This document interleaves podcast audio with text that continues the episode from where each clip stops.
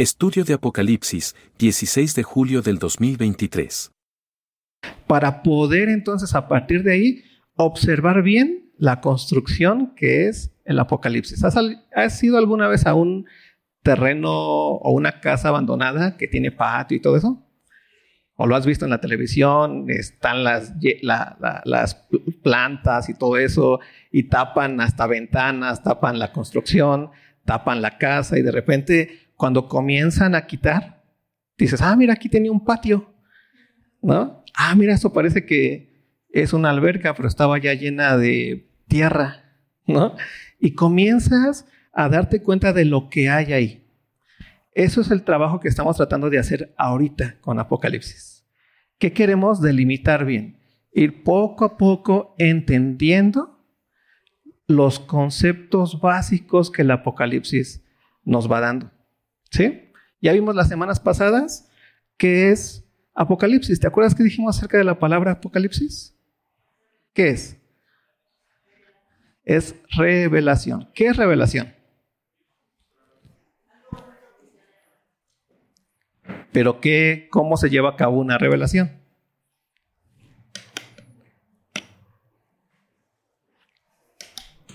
Venga, no tengan miedo de decirlo. Si lo saben, si lo saben. Alguien tiene que revelar. ¿Sí? La revelación es la acción de revelar. Y, la y revelar lo lleva a cabo alguien.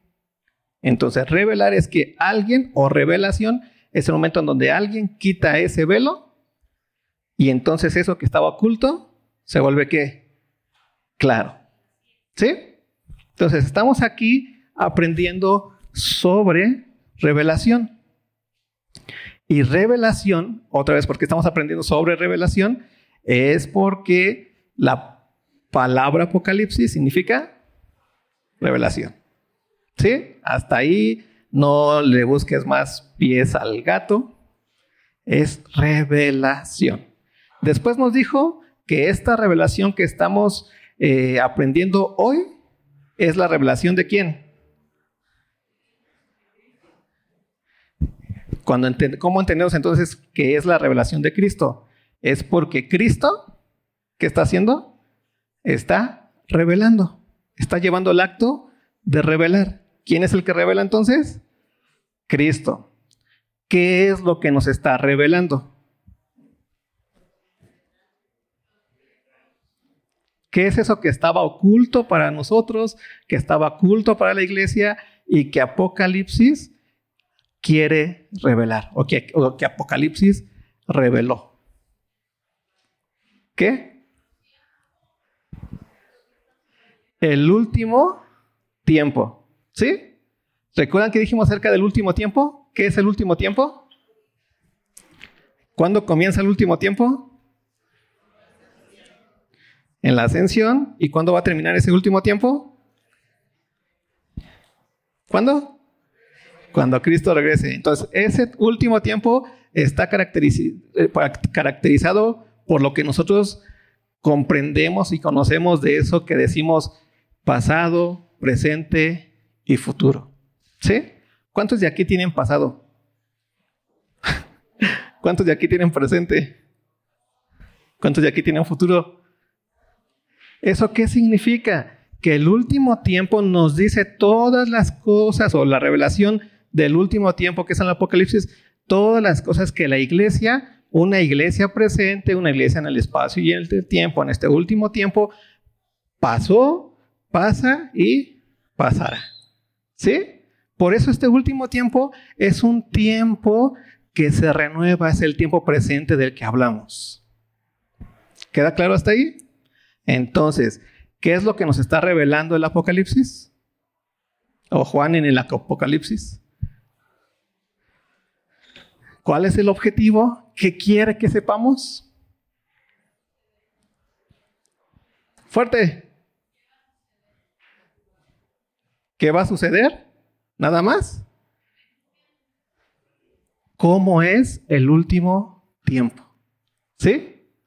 ¿Queda claro ese punto o no queda claro ese punto? Otra vez. ¿Qué es revelación?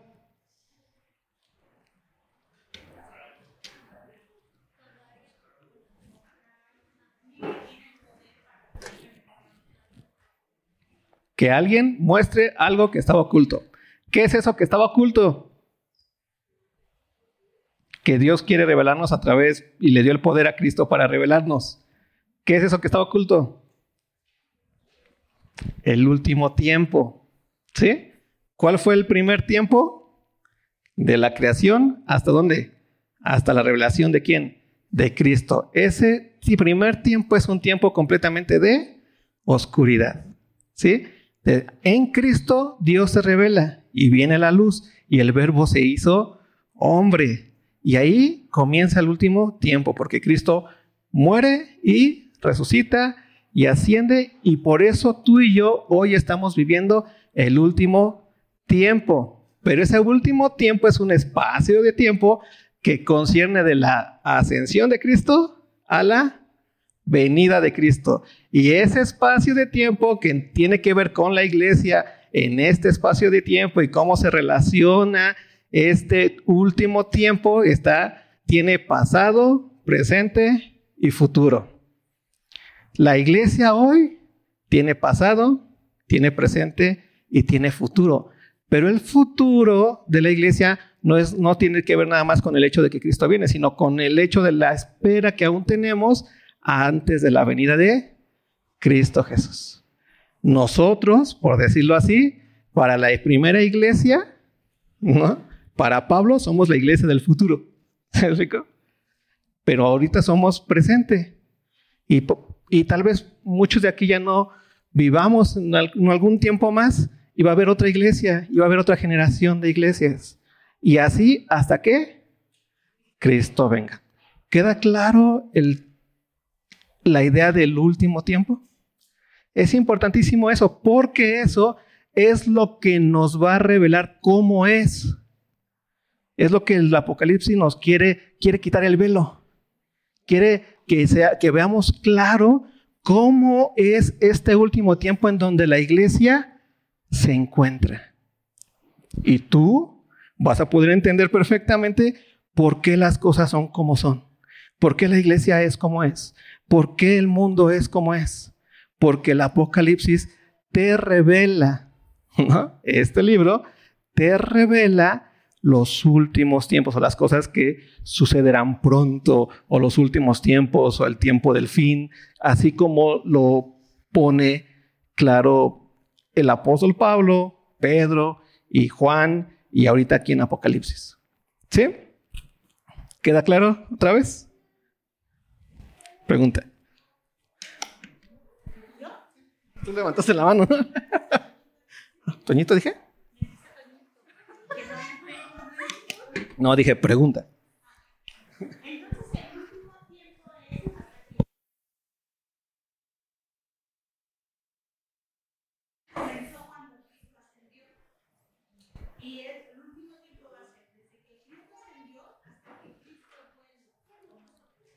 Es ese espacio de tiempo.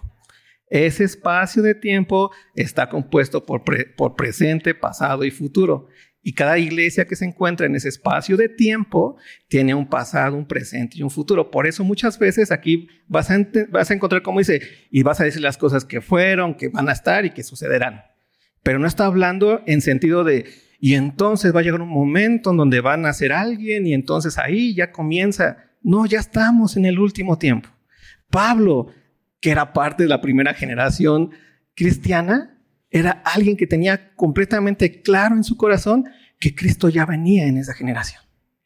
Tanto que en Tesalonicenses dice, y los que han muerto resucitarán primero. Y luego dice, y los que hayamos quedado. O sea, se pone como que, como parte de la generación que va a venir, va a ver a quién? A Cristo Jesús. Él no está pensando en cosas muy futuras, está viviéndolo como parte de su momento en este último tiempo y de la importancia de que la iglesia entienda que en el tiempo en el que vive está esperando de forma completa y veraz la venida de Cristo. ¿Sí? Por eso Pablo mismo dice, hey, Cristo no viene y no digas, no, ya se tardó. No tomes por tardanza eso. Él viene pronto. Por eso la forma en la que la iglesia primitiva entendía perfectamente eh, la relación que se tenían el uno con otro era la, la salutación que hacían de Maranata. ¿Sabes lo que es Maranata? Cristo viene. Era lo más real, la cosa más palpable que tenía el cristiano, porque esa es la esperanza viva del cristiano. ¿Sí? ¿Vamos bien hasta aquí? ¿Queda claro lo que es el último tiempo? Queda claro que ese es el objeto que nos quiere revelar eh, Dios y por eso le dio el poder a Jesucristo de revelarnos en este libro del Apocalipsis cómo es ese último tiempo. Por, ese, por eso el Apocalipsis te habla a ti en tu presente, te va a explicar las cosas del pasado, te hablan a ti en tu presente y te hablan a ti de lo que debes esperar. ¿Sí? ¿Hasta ahí vamos bien? Vale. Entonces, ¿qué es el pecado?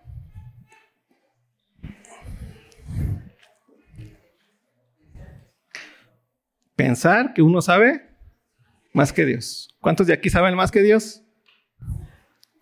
Amén.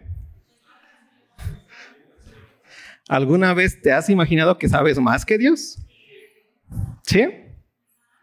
¿Cuántos de aquí piensan que pueden romper con una mano esa columna. ¿Cuántos de aquí piensan eso? Dice que sí. A ver, hazlo. Pero fuerte, así, desde allá hasta allá. Sí, sí, sí, sí, imagínense que se levanta y en verdad lo ven decidido. ¿Qué harían ustedes? ¿Por qué? ¿Por qué? ¿Está flaco? ¿Qué más? O sea, ¿te das cuenta que él está fuera de qué? De su cabal, de su realidad. Esa es la idea del pecado. Que el ser humano se imaginó, ah, que le dije que fuéramos a Génesis, ¿va? Vamos a Génesis. Perdón. Entonces, ¿lo dejaríamos?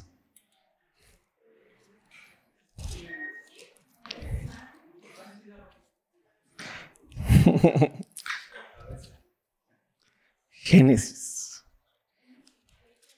capítulo 3. Dios le dijo al hombre que de todo árbol podía comer, menos del árbol y del mal, porque cuando de él comiera, ¿qué iba a pasar?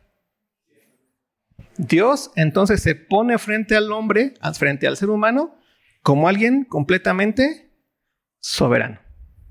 ¿No? ¿Por qué Dios se le ocurrió, y ahí le filosofas, ¿no? Y así, ¿por qué se le ocurrió que poner árboles del bien y del mal? ¿Por qué quiso hacer así un, un jardín del Edén? Y ahí te metes a filosofar y a preguntar y a ese tipo de cosas que hacen algunos, ¿no? Pero no nos damos cuenta del hecho importante que Dios lo hizo Así, ¿por qué? Porque Él es soberano, porque Él es Dios. Esa es la, lo más importante del hecho de ser Dios, que puedes hacer lo que se te venga en gana. ¿Sí o no? ¿Cuántos de aquí son soberanos? ¿Cuántos de aquí pueden decir es que yo hago lo que mi soberana voluntad quiera? ¿Por qué? ¿Por qué lo hiciste? Porque es mi soberana voluntad. ¿Cuántos de aquí pueden decir que lo hacen así? ¿Cuántos de aquí son soberanos? ¿Qué es ser un soberano? Hacer lo que quieras porque eres alguien que te autosustentas a ti mismo. ¿Sí? Porque no necesitas de nadie. Eres completamente independiente, sin necesidad de nada. ¿Cuántos de aquí tienen eso, esa característica? Nadie, ¿verdad? Estamos completamente necesitados. Yo necesito café ahorita y dormir al rato. ¿No? ¿Por qué? Porque no soy autosustentable. Yo no sé, bueno, yo no voy a dormir 20 días, nada más porque sí. Pues no, voy a volver más loco. ¿No? Y eso pasa. ¿Quién sí lo puede hacer? Dios, el que es soberano absoluto, el que no necesita consejo de nadie, el que hace las cosas porque se le da la gana. O como lo diría de forma más bonita, no, Pablo, no puedes decir porque se le da la gana. Ah, bueno, entonces di por el puro afecto de su voluntad. Eso es, ¿no? Porque así lo quiso Él. Y entonces tenemos al soberano, al que tiene el poder absoluto y crea al ser humano. Y entonces el soberano se pone frente al ser humano como Dios y como Señor absoluto. Y el ser humano está así. ¿Te imaginas eso? O sea, Adán, Dios diciéndole, y entonces ahí están los árboles, y venle y ponle nombre a los animales, y Adán así. Adán y la idea del hombre tiene que ver con esa hermosa capacidad del hombre de qué? Escuchar. El hombre no fue creado para hablar. ¿Fue creado para qué? Para escuchar. ¿Quién es el único que puede hablar verdad en todas las palabras que dice? Y todo lo que se hace cuando habla es. ¿Quién es? Dios. Y entonces Dios se pone frente a ese hombre que le dio la característica hermosa de escuchar, el siervo por excelencia. ¿no? De ahí viene, vayan tratando de cachar por qué la fe es importante para el cristiano. Porque la fe tiene la característica de la escucha de dejar que la palabra del soberano, del absoluto, sea. ¿Sí? Y entonces Dios le dice al hombre, haz esto, haz aquí, haz allá y haz acuya. ¿Y el hombre qué hace? Como buen siervo, lo, lo comienza a hacer. Y después Dios le dice una cosa, puedes comer del árbol del bien y del mal, pero de uno no vas a comer. ¿Y qué hace el hombre? Vamos a ver. Versículo 1 del capítulo 3. Ahorita van a ver qué tiene que ver esto con, con Apocalipsis. Pero la serpiente, dice, era astuta, más que todos los animales del campo que Jehová Dios había hecho, la cual dijo a la mujer, chécate esta pregunta, con que Dios os ha dicho, no comáis de todo árbol del huerto? Y la mujer respondió a la serpiente, del fruto de los árboles del huerto podemos comer, pero del fruto del árbol que está en medio del huerto, dijo Dios, no comeréis de él, ni le tocaréis para que no muráis. La serpiente sabía lo que Dios, la, mujer sabía lo que Dios había hecho, la serpiente comienza a poner en duda lo que Dios había dicho, ¿no? Y la mujer comienza a decir, a escuchar, ¿no? Y se abren ahí las dos palabras, la palabra de Dios y la palabra de lo creado, porque ahí tenemos una serpiente y una serpiente es que creado. Y por eso Pablo dice, ustedes prefirieron darle culto al creador, a las cosas, antes que al creador que es bendito por los siglos de los siglos. ¿Y pasó con el ser humano? ¿Prefirieron adorar a la creación? Pues sí, ¿qué es adorar a la creación? Someterse a la palabra de ellos. Entonces lo hicieron y, ay, la luz, el, la luna, el sol y todas esas cosas, y te sometes y te determinan y dices, y todos así, wow. ¿No? Y ahí tenemos a, a los seres humanos subiendo la pirámide del sol ¿no? para recibir motivación. Imagínate, yo recibiría un, ¿Cómo se le llama cuando te... una insolación en lugar de... Pero tenemos ahí al ser humano pensando que la creación es más sabia que Dios. Y entonces ahí están las dos voces que escucha el ser humano. La voz de Dios, pero la voz de Dios es real, completa, verdad, y le dice y le, y le, y le pone completa este, autoridad. Y después está la otra voz. ¿La voz de quién? de la creación. Y ve lo que ocurre cuando el ser humano comienza a escuchar las dos voces. Dice, y dijo Jehová a Dios. Ay, no es cierto, ya me, ya me perdí. Eh, versículo 4, ¿no? Entonces la serpiente dijo a la mujer. ¿Qué fue lo que dijo la serpiente a la, mujer? ¿Qué es lo, lo, que Dios le había dicho a la mujer? Bueno, al hombre. Y vas a morir. ¿Te das cuenta? completamente qué? Distinto. Entonces ahí el hombre lo que hace es absolutamente pensar que Dios se puede equivocar. Y entonces ahí Dios se vuelve de ser esa columna que es dura y que has tocado y que nadie la puede mover, se vuelve a ser algo que en mi imaginación, como de Lua, ¿no? Puedo yo golpear y doblar. Si te das cuenta lo que pasa en la cabeza. Eso que era completamente una barrera, un muro que se había impuesto Dios al hombre así frente a él, cara a cara, y que le había dicho esto, esto, esto y esto. Eso, eso imponente, eso que no podía traspasar el hombre, se vuelve en ese momento en la imaginación traspasable. No, pues no es tan así. ¿Puedo qué? Dudar de que Dios sepa. Puedo dudar de que realmente Dios va a cumplir su palabra. Y Dios se vuelve en ese momento para el hombre algo completamente oscuro y algo completamente maleable y algo completamente con el cual puedes jugar ping-pong, ¿no? Y decir, si tú haces esto, yo hago esto, si no haces esto, yo no lo hago. Y ahí tenemos a los seres humanos haciendo rituales para que llueva. Porque pues ya platica con Dios, ya le dice que sí, que no. Y ahí tenemos a los cristianos haciendo sus devos, para que Dios cumpla la voluntad y el propósito en su vida. Porque Dios se vuelve qué? Maleable. Y lo puedes hacer a tu imagen y semejanza y aún más. Puedes dudar de su poder y de su capacidad. Y entonces ahí comienza el momento de la oscuridad del hombre. Dios completamente oscuro, sin silueta, solamente dentro de la, imaginación del ser humano. ¿Sí? Ahí queda claro la cuestión de las dos palabras. ¿Y por qué es importante tenerlo claro? Ahora sí vamos a Apocalipsis. Nos quedamos en el versículo 9.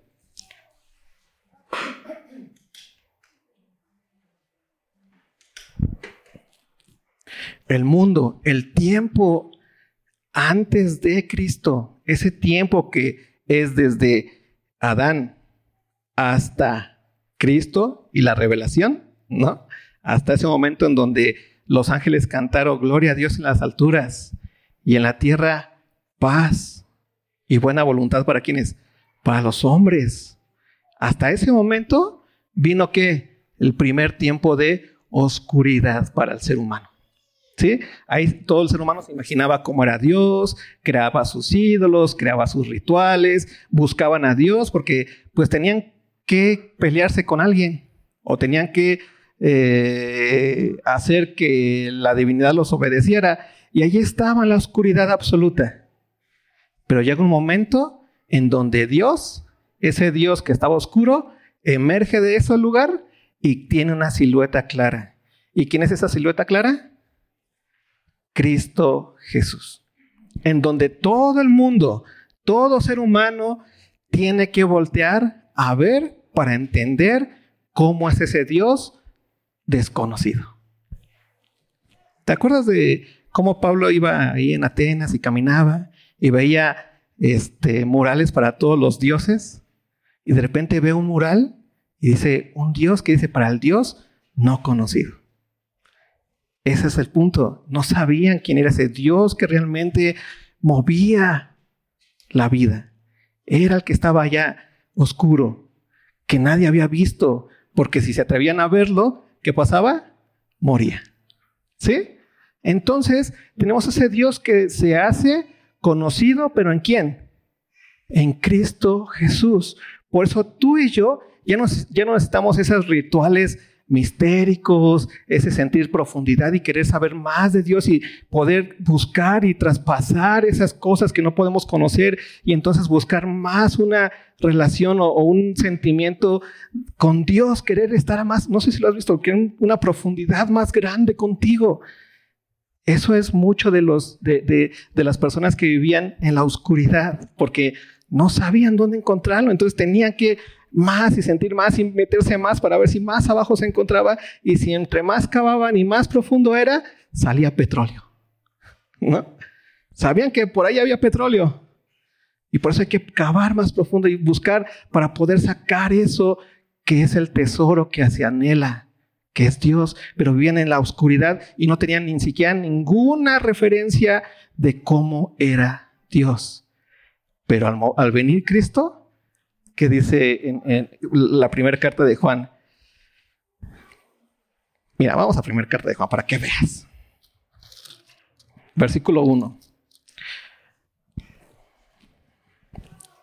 Ese Dios que parece el Dios escondido. Dice, lo que era desde el principio, lo que hemos oído, lo que hemos visto con nuestros ojos, lo que hemos contemplado y palparon nuestras manos, tocante al verbo de vida, porque la vida fue manifestada y la hemos visto y testificamos y os anunciamos la vida eterna, la cual estaba con el Padre y se nos manifestó lo que hemos visto y oído, eso os anunciamos para que también vosotros tengáis comunión con nosotros y nuestra comunión verdaderamente es con el Padre y con su Hijo Jesucristo. Estas cosas os escribimos para que vuestro gozo sea cumplido. ¿En dónde se encuentra el gozo cumplido de los cristianos? En el hecho de ya tener una referencia con figura de Dios. ¿Y quién es esa referencia con figura de Dios? El verbo hecho carne. Dios se manifestó. Y entonces Cristo se vuelve el lugar absoluto a donde todo el ser humano puede ver y mirar la gloria de Dios. Y mirar la gloria absoluta de Dios y mirar cómo es Dios y preguntársele a Él cómo es Dios y mirarlo y contemplar a Dios, ese Dios que estaba escondido y completamente sumergido en lo más profundo del mar. Ahí donde los, los, los rituales mistéricos llevaban al hombre a la profundidad y mayor profundidad y mayor profundidad, pensando que tenían en, en, esa profundidad una relación con la divinidad y entre más bonito sentían, más relación tenían y por eso querían más y más y más profundidad, porque no tenían ni siquiera horizonte de dónde buscar la gloria de Dios. Y ahí están en sus rituales buscando y buscando y buscando y buscando porque no tienen claro cómo es Dios. Pero nosotros vimos la gloria de Dios. Felipe le, dice a, a Jesús, muéstrenos al Padre, Jesús, y nos basta. Queremos ver, ¿te das cuenta cómo ellos querían también saber cómo era el Padre, aunque tenían las profecías, aunque tenían a los padres, aunque tenían la ley, no, no tenían en su cabeza claro cómo era el Padre. Y le dicen a Jesús, muéstranos al Padre y nos basta. ¿Y qué le dice Jesús? ¿Te acuerdas de esa parte? ¿Qué le dice? Tanto tiempo he estado aquí junto a ti y no lo has visto. El que me ha visto a mí, ¿qué dice? ¿Te das cuenta de eso? Entonces Cristo y solamente Cristo se vuelve esa luz, es el lugar que nos permite ver cómo es Dios. ¿Cómo es Dios? ¿En dónde está su poder? Y entonces en, la revelación de Cristo al venir a nacer en Belén, Dios vuelve a hablar, así como habló con Adán, ¿no? Y, e impone una palabra. Y esa palabra que impone como un muro completo, como una verdad absoluta, como una verdad inamovible, es quién? Es Cristo. Y dice, todos los que miren hacia allá serán que salvos. Es la única forma. Es el único lugar de salvación. Es el único que me puede decir cómo soy. ¿Es quién? Cristo Jesús. ¿Vamos bien hasta ahí? Cristo se hizo hombre y habitó entre nosotros. Y vimos su gloria, gloria como la del unigénito del Padre, lleno de gracia y de verdad. Y esto lo dijo Juan antes de la resurrección de quién?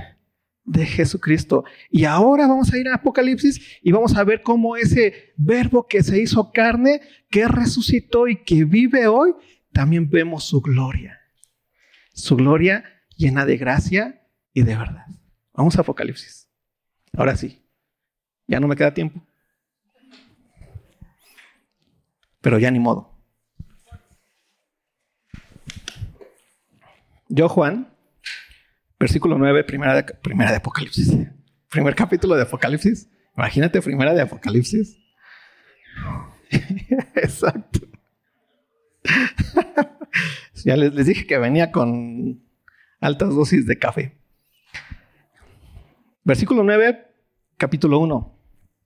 Yo, Juan, vuestro hermano y copartícipe vuestro en la tribulación, en el reino y en la paciencia de Jesucristo, estaba en la isla llamada Patmos, por causa de la palabra de Dios y el testimonio de Jesucristo. Tenemos aquí a Juan, ¿no? Parte de la iglesia, un creyente en Cristo, alguien que ha nacido de nuevo, sufriendo las penalidades, ¿no? Estaba en Patmos, estaba encarcelado a causa del testimonio y estaba entendiendo quién es Él. Ve lo que dice el versículo 10.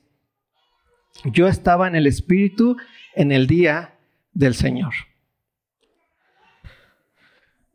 Y oí detrás de mí una gran voz como de trompeta.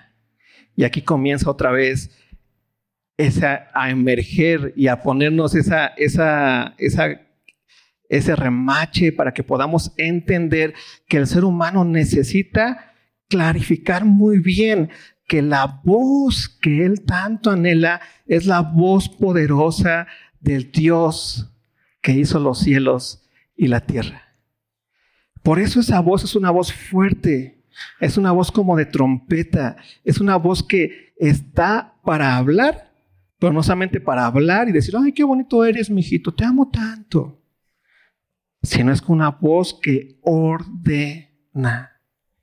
¿Tú sabes para qué se usa la trompeta en el ejército? Para dar órdenes. Entonces aquí tenemos esta voz que se le presenta a Juan ¿no? Que escucha como de trompeta detrás de él, pero la escucha como alguien que se impone, como alguien que viene y que es majestuoso, que es Señor. No escucha la voz de su hijo. Cuando escuchas a la voz de tu hijo, pues, no te da miedo, te causa ternura, ¿no? Cuando escuchas a la voz de tu amigo que te cae bien, pues dices, ah, qué bueno, ahí viene el menso ese, ¿no? Sí, cuando los quieres les dices cosas feas. Bueno, a veces. Pero cuando escuchas la voz como de trompeta, estás escuchando a alguien que se está imponiendo como qué? Como autoridad frente a ti. En este caso, la escuchó detrás. ¿No? Y ve lo que sigue diciendo Juan. Esa voz de trompeta decía, yo soy el alfa y la omega. Esa voz de trompeta que habla no viene a filosofar, viene a decir lo que es. Y comienza diciendo y haciéndole entender a Juan quién es aquel que está hablando. Y dice, yo soy, ¿qué? El alfa y la omega. ¿Eso qué significa? Lo saben. El principio y el fin. Ve lo que sigue diciendo el primero y el último. O sea, fuera de mí no hay. Yo soy el alfa y el omega, el principio, el fin, el primero y el último. Yo soy el todo. Y entonces tenemos a esa voz que se le presentó en algún momento a, a Adán, ¿no? Y que le dijo esto y esto y esto a Adán. Ahora se le presenta a quién? A Juan y le comienza a decir quién es. Y entonces comienza Juan a comprender a través de esa voz que impone la identidad de aquel que está hablando. Yo soy el primero y el último. Luego le da una instrucción clara. ¿Qué le dice? Escribe. No le dice, oye, mira, vine aquí a abrazarte, a estar contigo para que sientas más profundamente nuestra relación. ¿Qué le dice? Escribe. Y ese escribe da testimonio.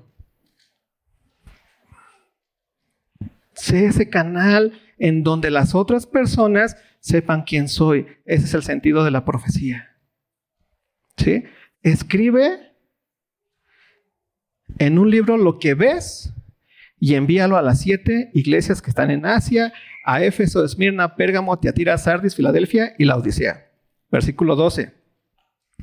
Ve esta parte. Y me volví para ver la voz que hablaba conmigo. Y vuelto, vi siete candeleros de oro. Tú vas a ver cómo a partir de ahorita todo es luz absoluta. Es, como si entraras a un cuarto en donde no hay sombras. No hay sombra de variación. No hay sombras. Hay luz completa. Hay una capacidad perfecta de verdad. Completamente. Eso te da una capacidad de entender que ese lugar es un lugar en donde no hay nada escondido. En donde está todo que a la vista.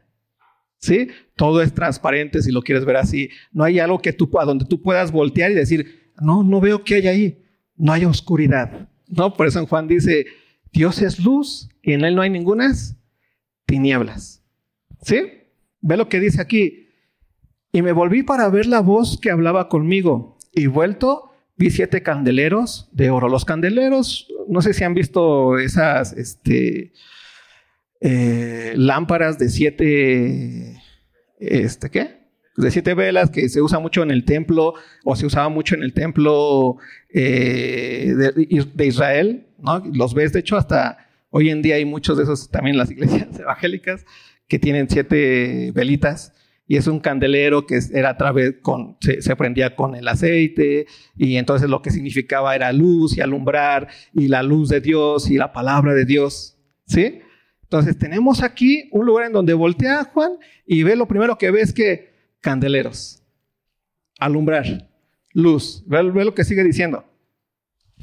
Y en medio de los siete candeleros a uno semejante al Hijo del Hombre. ¿De quién está hablando Juan aquí? De Cristo Jesús. Pero te das cuenta, ¿te acuerdas los últimos recuerdos que tenía Juan de Jesús.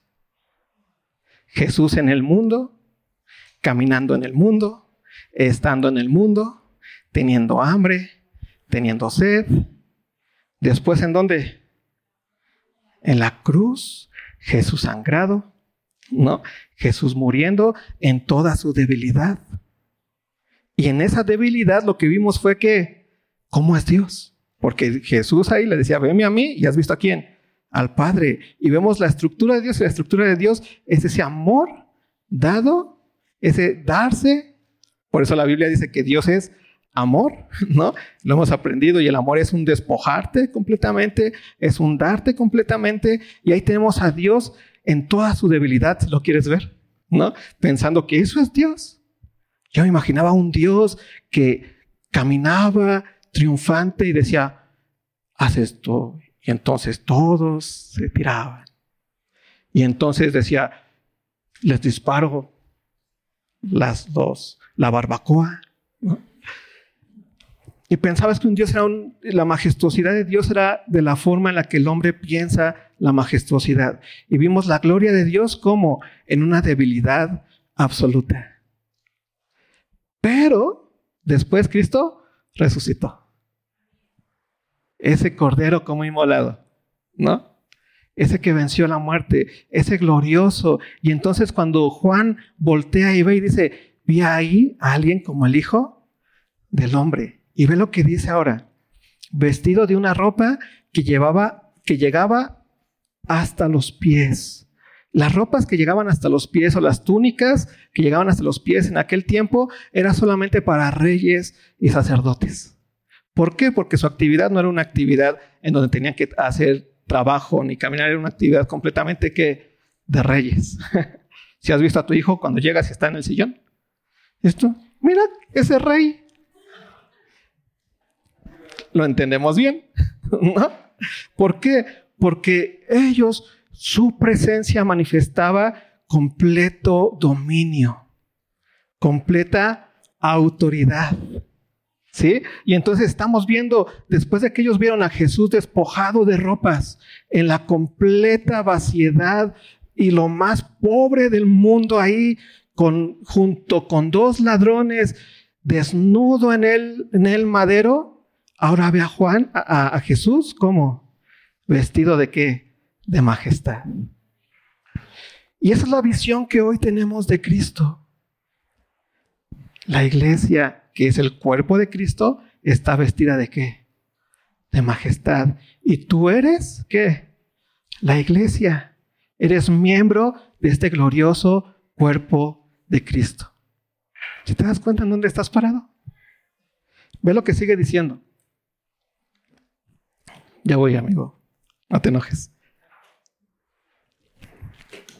Dice, y ceñido por el pecho con el cinto de oro. Majestuosidad. Y después, ¿qué significa eso? Riqueza. Eso lo tenían los reyes. Ve lo que sigue diciendo después. Su cabeza y sus, y sus cabellos eran blancos como blanca lana, como nieve. ¿De qué habla eso? De el anciano de días, ¿te acuerdas? De sabiduría absoluta, de conocimiento absoluto. Esa es la idea del, anciano. ¿no? De aquel que tiene sabiduría, que sabe perfectamente lo que es. Y entonces te das cuenta que ese carácter de Cristo es la iglesia.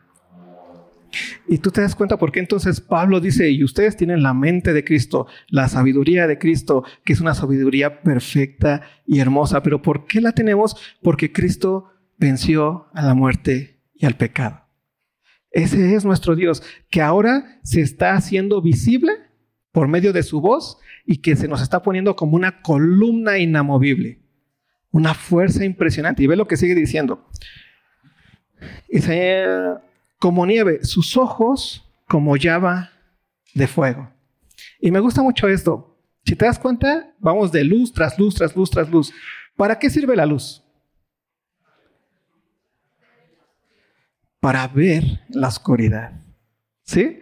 ¿Cuántos de ustedes les encanta prender un foco y quedarse viendo el foco? ¿Para qué prendes un foco? ¿Para qué? Para que puedas caminar en donde?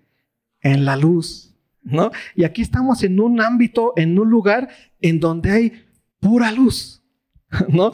No hay tinieblas algunas, hay sabiduría, luz, hay, hay majestuosidad, luz. Hay eh, eh, ojos como llama de qué? De fuego. A donde quiera que. ¿Para qué usas los ojos?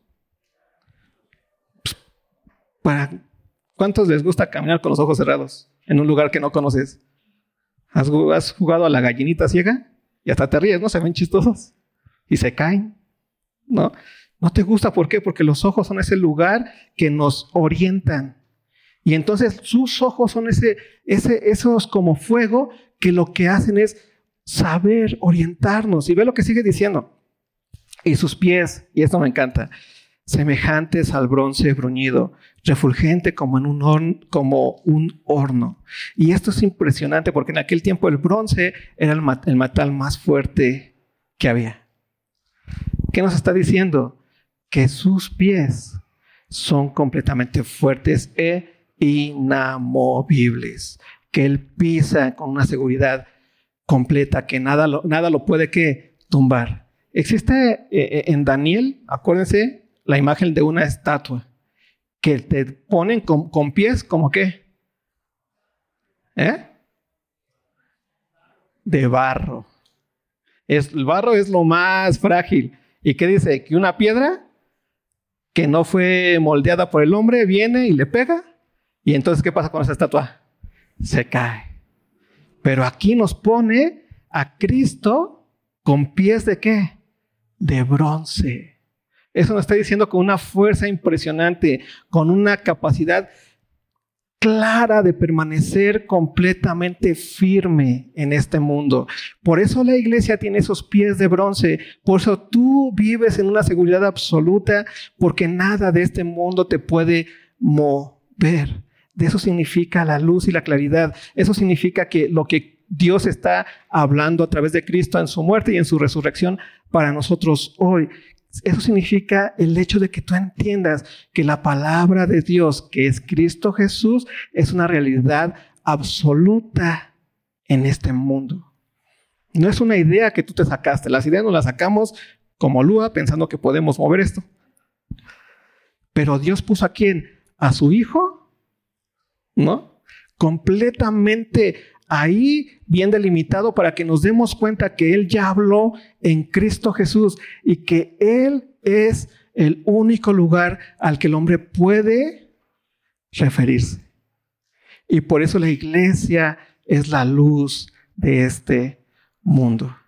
Y tú que estás en la iglesia, miembro de la iglesia, porque has nacido de nuevo, tienes todas estas características. Has sido vestido de majestuosidad, ¿no? Tienes sabiduría, tienes horizonte, tienes seguridad absoluta y fuerza absoluta de que nada puede moverte, de que este mundo no tiene poder sobre ti.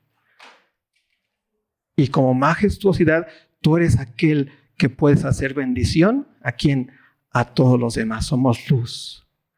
Por eso Pablo les dice a, a la iglesia, ustedes no pueden ser juzgados por nadie. Nadie les puede enseñar a ustedes que hablando de quién, de que el mundo quiere enseñarnos a nosotros algo, porque nosotros tenemos esa luz verdadera que es Cristo Jesús en esa realidad completa y absoluta que es la iglesia en este mundo. Hermanos, la iglesia no es una idea. La iglesia es ese lugar perfecto. Y lo quiero decir así, porque esa es la identidad de Cristo. Ese es el lugar perfecto de majestuosidad, de gloria, de sabiduría, de fortaleza en los pies, en donde nosotros habitamos. Y en donde tú y cada uno de los que estamos aquí eres miembro. No te puedes zafar. Eres el cuerpo de Cristo. Esa es la iglesia en este mundo, esta es la iglesia en este tiempo, esa es la iglesia en este tiempo final. Y ve lo que termina diciendo. Su voz, sí, su voz como estruendo de muchas aguas. ¿Te das cuenta otra vez? Su autoridad. Por eso la iglesia tiene autoridad sobre este mundo. Tenía en su diestra siete estrellas de su boca salía una espada aguda de dos filos y su rostro era como el sol cuando resplandece en su fuerza. En su mano tenía siete estrellas. En aquel tiempo la idea de siete estrellas era una idea cosmológica. No sé si has visto tú a los astrólogos de hoy que de repente salen con una foto y se ponen así. Y tienen aquí como que el signo zodiacal y esas cosas. Lo que significa eso es que tienen y saben el destino del cosmos. Cuando aquí está poniendo este punto, es que nos está diciendo claramente que Cristo y la iglesia y Él en su fuerza y en su realidad tiene el destino de qué? De este mundo. No el cosmos, no las estrellas, sino aquel que tiene en sus manos las estrellas. ¿Sí? Y la iglesia es ese lugar en donde el mundo se da cuenta que es el ser humano, donde el mundo se da cuenta que espera al ser humano y donde el mundo se da cuenta ¿Qué tiene que hacer el ser humano? Es la luz absoluta, la sabiduría absoluta, porque Cristo es su identidad y porque Cristo venció la muerte y el pecado. Es la voz de Dios hablando, la voz de Dios diciendo otra vez, esta es mi voluntad. ¿Y quién es su voluntad? Es Cristo.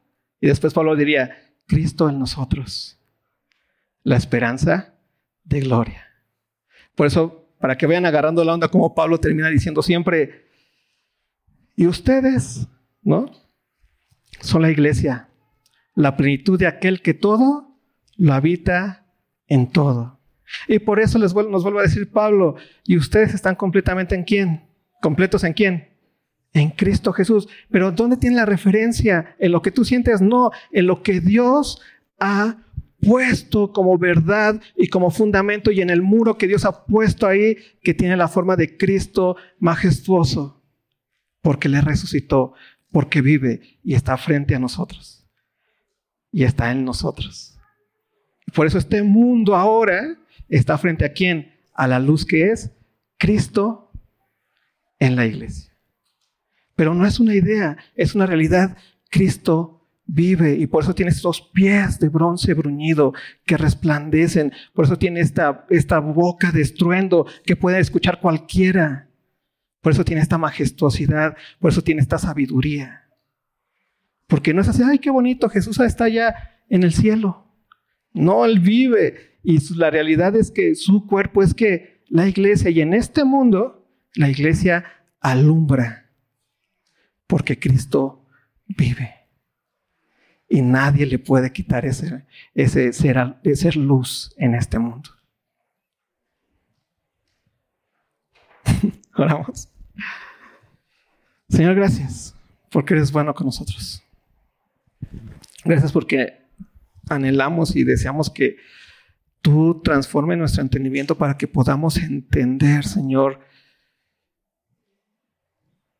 cómo cuando hablamos de ser el cuerpo tuyo, no hablamos de una idea.